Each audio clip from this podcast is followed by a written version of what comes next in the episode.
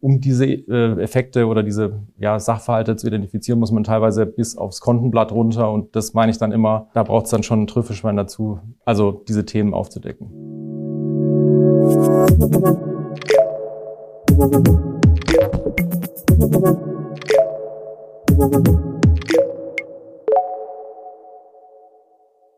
Herzlich willkommen zum Ebener Stolz Mittelstandstalk. 2021 war ein Rekordjahr am M&A-Markt und das trotz Corona. In Deutschland hat das Transaktionsvolumen sogar um 47 Prozent noch stärker zugenommen als im weltweiten Durchschnitt. Und genau darüber wollen wir jetzt sprechen. Woran liegt es, dass der M&A-Markt boomt? Was sind die Motive für einen Kauf oder Verkauf und wie geht man da als Mittelständler am besten vor? Darüber spreche ich jetzt mit zwei Experten, die schon eine Menge dies begleitet haben.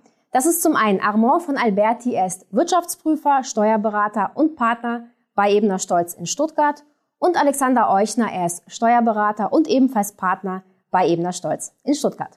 Ja, herzlich willkommen. Ich freue mich, dass Sie beide heute mit dabei sind. Hallo, Frau Schmidt. Ja. Hallo, guten Tag, Frau Schmidt. Ja, Herr Alberti, die erste Frage geht an Sie. Für Ebner Stolz war es ja auch ein gutes Jahr. Sie haben 2021 zu über 400 Transaktionen beraten. Woran lag es, dass äh, M&A dies letztes Jahr so geboomt haben? Ja, dank der guten wirtschaftlichen Entwicklung in Deutschland ähm, sind die Kriegskassen der Unternehmen gefüllt. Ähm, auch das Niedrigzinsumfeld hat das Ganze befeuert, dass insbesondere auch äh, ja, Beteiligungsgesellschaften, Private Equity Firmen, ähm, dass dort Gelder angelegt wurden, weil eben Investoren alternative Anlagen gesucht haben, suchen mussten.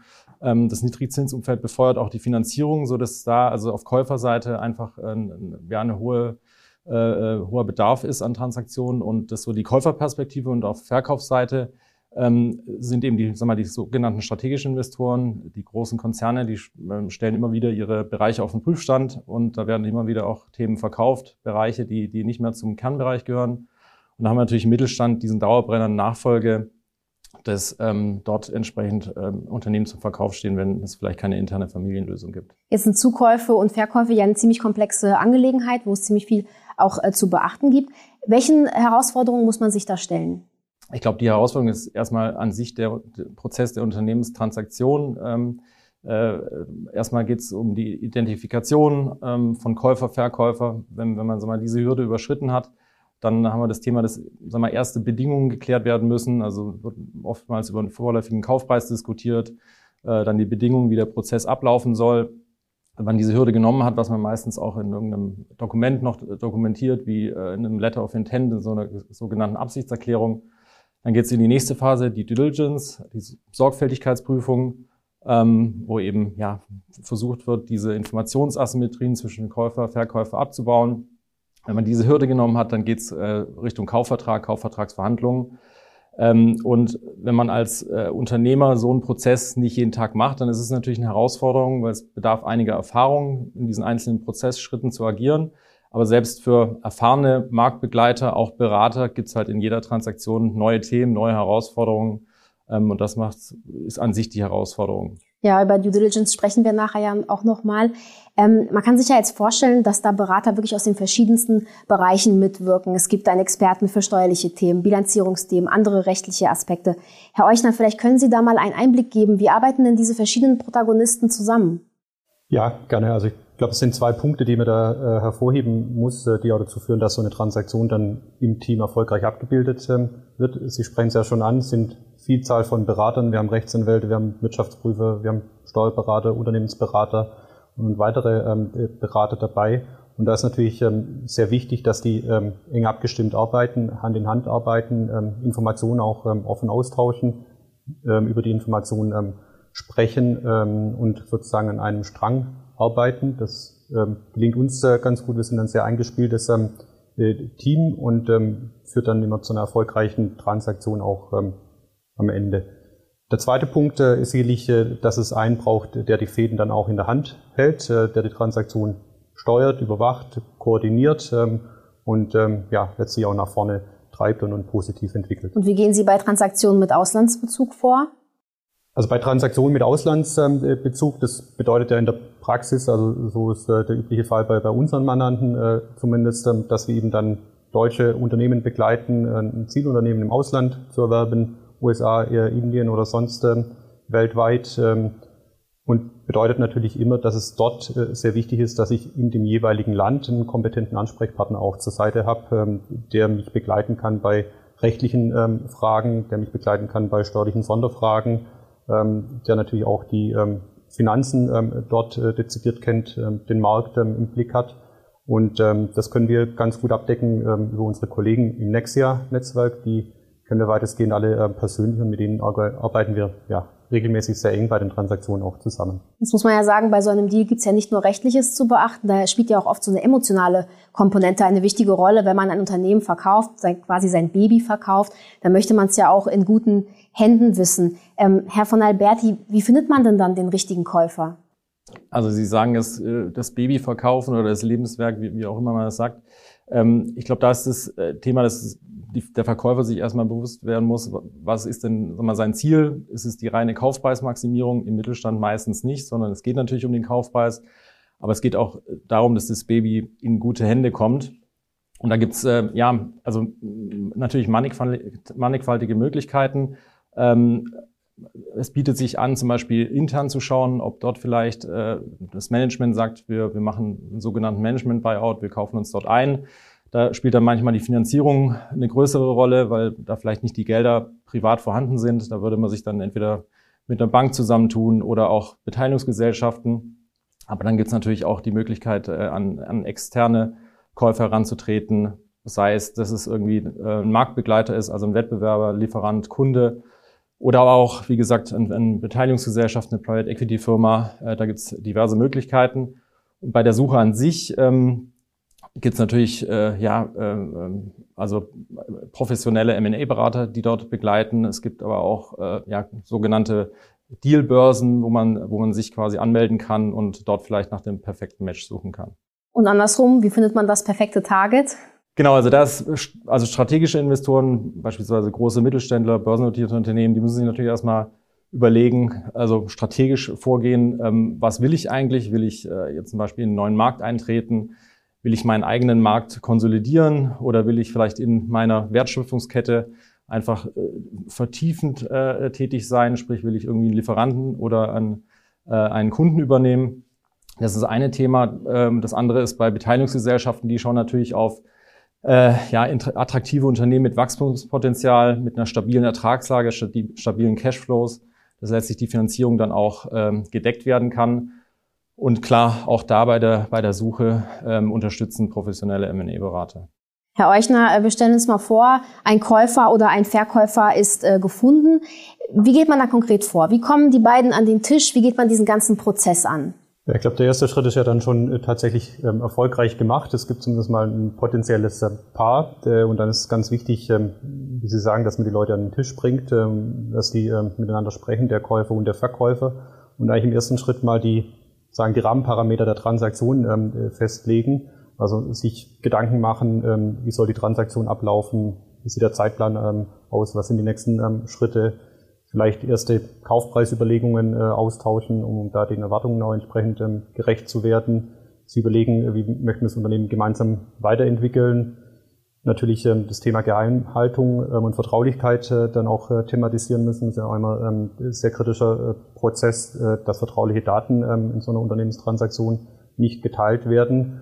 Und all die, diese Dinge, ähm, die muss man natürlich besprechen und dann aber auch in Papier gießen in eine ähm, Absichtserklärung, sogenannte Letter of Intent, ähm, wo man die Themen dann tatsächlich auch ähm, festhält, wo man vielleicht sogar ähm, regeln kann, dass man jetzt ähm, ganz exklusiv ähm, miteinander spricht und keine weiteren Bieter dann in den Prozess reindrängen. Und ja, ich glaube, wenn einem das gelingt, dann ist schon mal der erste Schritt getan und dann kann man tatsächlich auch in die Due Diligence einsteigen. Vielleicht könnten Sie da noch ein bisschen mehr erzählen, wie läuft das konkret ab, so eine Due Diligence? Ja, Due Diligence ist natürlich, ähm, es gibt viele äh, Bereiche der Transaktion, aber natürlich ein ganz wesentlicher ähm, äh, Transak ähm, ja, Transaktionsbestandteil, ähm, der auch wichtig ist dann für den ähm, Erfolg der Transaktion. Ähm, die ganz große Herausforderung jetzt bei einer Due Diligence und bei dem Prozess ist natürlich in relativ kurzer Zeit sehr viele Daten zu sichten und aus dieser großen Datenmasse dann die relevanten äh, Informationen auch herauszuschälen die Informationen dann ähm, zu beurteilen, zu bewerten und am Ende natürlich auch mit den Mandanten zu besprechen und zu überlegen, äh, wie geht man jetzt konkret mit diesen Informationen auch um, um die Transaktion weiter zu, zu voranzutreiben.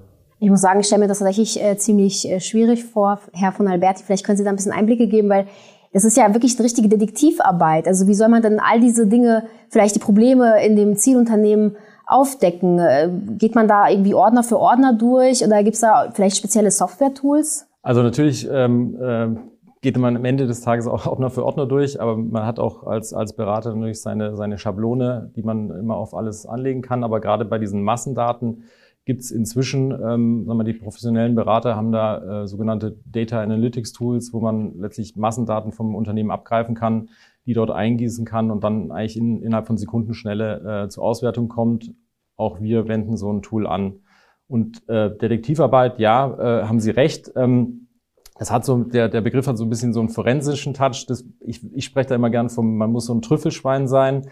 Äh, gerade wenn es darum geht, ich hatte es gesagt, man, also gerade stabile Ertragslage, das ist ein Thema, das wir in der Financial Due Diligence eben herausarbeiten, äh, was so das, die, das nachhaltige Ertragsniveau ist. Und dann muss man natürlich schauen, dass man Einmaleffekte, außerordentliche Effekte identifiziert und dann äh, eben entsprechend bereinigt. Und ähm, um diese äh, Effekte oder diese ja, Sachverhalte zu identifizieren, muss man teilweise bis aufs Kontenblatt runter. Und das meine ich dann immer, äh, da braucht es dann schon ein Trüffelschwein dazu, also diese Themen aufzudecken. Und dann ist diese Due Diligence dann auch die Grundlage für die äh, Vertragsverhandlungen, oder? Also wie geht man da vor? Genau, also ähm, äh, vor den Vertragsverhandlungen werden in, in der Regel eben die, die Erkenntnisse aus den verschiedenen Due Diligence-Arbeitssträngen zusammengetragen. Da gibt es ja diverse Arbeitsstränge. Ähm, wir beide stehen jetzt für Steuern und Finanzen. Ähm, ähm, Gerade ein, Finanzinvestor schaut sich auch noch verstärkt das Thema Commercial an, also sprich Markt, äh, äh, Wettbewerb. Äh, wenn ein Unternehmen aus einer Branche kommt, dann ist es für die nicht so interessant, weil sie ihre Branche natürlich kennen. Genau, und vor diesen Vertragsverhandlungen wird es alles zusammengetragen. Dann eruiert man eben, was sind so die Chancen, Risiken, was sind Themen, die, ich, die unbedingt in die Verhandlungen mit rein müssen, weil die in irgendeiner Form im Kaufvertrag abgebildet werden müssen. Ähm, und dann gibt es sicherlich Sachen, wo man, wo man das irgendwie anderweitig verarbeiten kann, die Risiken. Und natürlich ein Thema im Kaufvertrag, das letztlich äh, das Herzstück des Kaufvertrags ist der Kaufpreis. Ähm, da kommen dann die Erkenntnisse insbesondere aus der Financial Diligence ähm, äh, zutage. Oder, ähm, beispielsweise das Unternehmen, das, das zu verkaufen ist, hat eine sehr ambitionierte Planung äh, äh, an den Tag gelegt, also sprich mit, mit starken Wachstumsraten. Die aktuelle Entwicklung spiegelt es aber nicht wider. Dann kann es eben sein, dass man äh, diesen vorläufigen Kaufpreis, den man diese Absichtserklärung vereinbart hat, dass man an dem vielleicht noch mal ran muss. Und ähm, genau insofern äh, sind diese Due Diligence-Erkenntnisse sehr, sehr wichtig für die Verhandlungen. Und bei den Verhandlungen an sich, da geht es natürlich teilweise dann wie auf dem Bazar zu. Da äh, es kommt dann auch Taktieren ins Spiel und da empfehlen wir eben immer den Mandanten, ein, einerseits mal so eine Minimalposition aufzubauen oder, oder zusammenzutragen, was man auf jeden Fall erreichen will und eine Maximalposition. Und irgendwo dazwischen ist dann der optimale Weg. Ähm, und was sich auch empfiehlt, gleichzeitig aber auch so ein bisschen die Brille vom, vom Gegenüber äh, einzunehmen und zu schauen, was, was will der eigentlich, um vielleicht schon zu antizipieren, wie man, wie man dann zusammenkommt. Jetzt kann ich mir vorstellen, dass man selbst bei der sorgfältigsten Due Diligence einfach nicht alle Risiken ähm, oder Probleme aufdecken kann. Herr Euchner, wie geht man denn da vor? Also wer trägt denn am Ende diese Risiken und kann man sich da irgendwie absichern? Ja, also wenn äh, sozusagen, äh, ich glaube, der eine Teil ähm, bei der Kaufvertragsverhandlung abgeschlossen ist, also das Thema des Kaufpreises, dann geht es tatsächlich ähm, im zweiten Teil um die Risiken. Ähm, niemand kauft ja gerne ein Unternehmen, das irgendwie äh, voller Risiken ähm, steckt. Ähm, auf der anderen Seite möchte natürlich auch niemand irgendwo pauschal für irgendwas ähm, haften äh, mit dem Kaufpreis, den man erhält.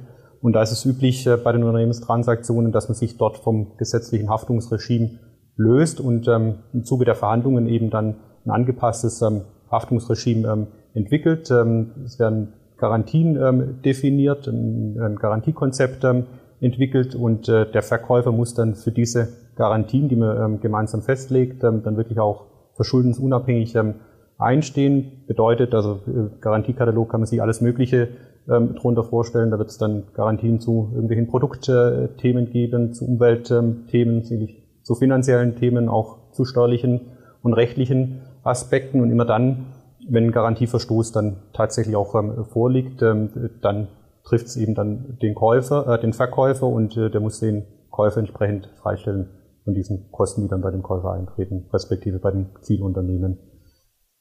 Und äh, lange Zeit war das so eine 1 zu 1 Beziehung zwischen äh, Käufer und Verkäufer. Wir haben uns gesagt, also gibt es eine Möglichkeit, äh, das zu versichern, ja, äh, und abzusichern. Das gibt es äh, inzwischen im Markt. Ähm, es gibt äh, spezielle Versicherungen, die diese Garantien im Kaufvertrag äh, versichern, sogenannte Warranty and Indemnity Insurance. Ähm, dort trägt dann weder der Käufer noch der Verkäufer die entsprechenden Risiken, sondern werden ausgelagert auf eine Versicherung, also wie eine Art ähm, Haftpflichtversicherung oder Schadensersatzversicherung ähm, und äh, die übernimmt dann eben diese Risiken.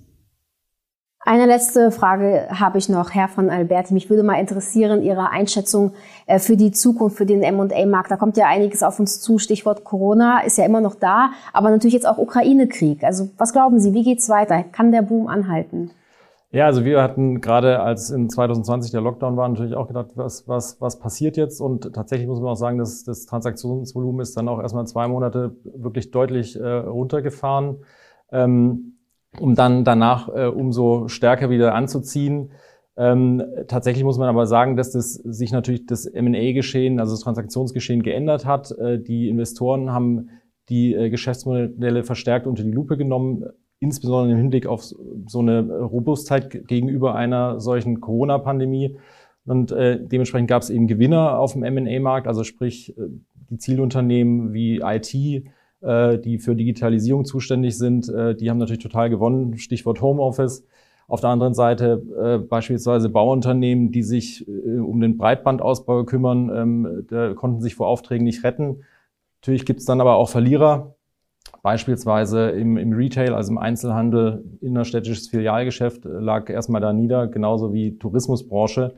Ähm, das waren jetzt erstmal nicht so die, äh, nicht mehr so die Zielunternehmen, äh, die man, in die man investieren wollte.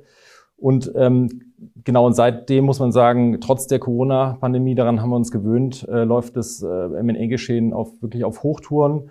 Und auch aktuell sehen wir da noch keinen Abbruch. Aber klar wird es durch äh, die Ukraine-Krise natürlich auch zu Veränderungen kommen. Äh, die Energiepreise steigen, ähm, die Zinsen ziehen wieder an. Also es, es wird sicherlich äh, zu einer gewissen Bereinigung kommen, aber unseres Erachtens wird es dennoch deutlich weiter weitergehen im, im, im M&A-Markt. Ja, wir sind auf jeden Fall gespannt, wie es weitergeht. Herr Euchner, Herr von Alberti, vielen Dank, dass Sie da waren. Das war's für heute mit dem Ebner Stolz Mittelstandstalk. Wir freuen uns, wenn Sie beim nächsten Mal wieder einschalten, wenn wir über ein Thema sprechen, das den Mittelstand bewegt. Und bis dahin, machen Sie es gut.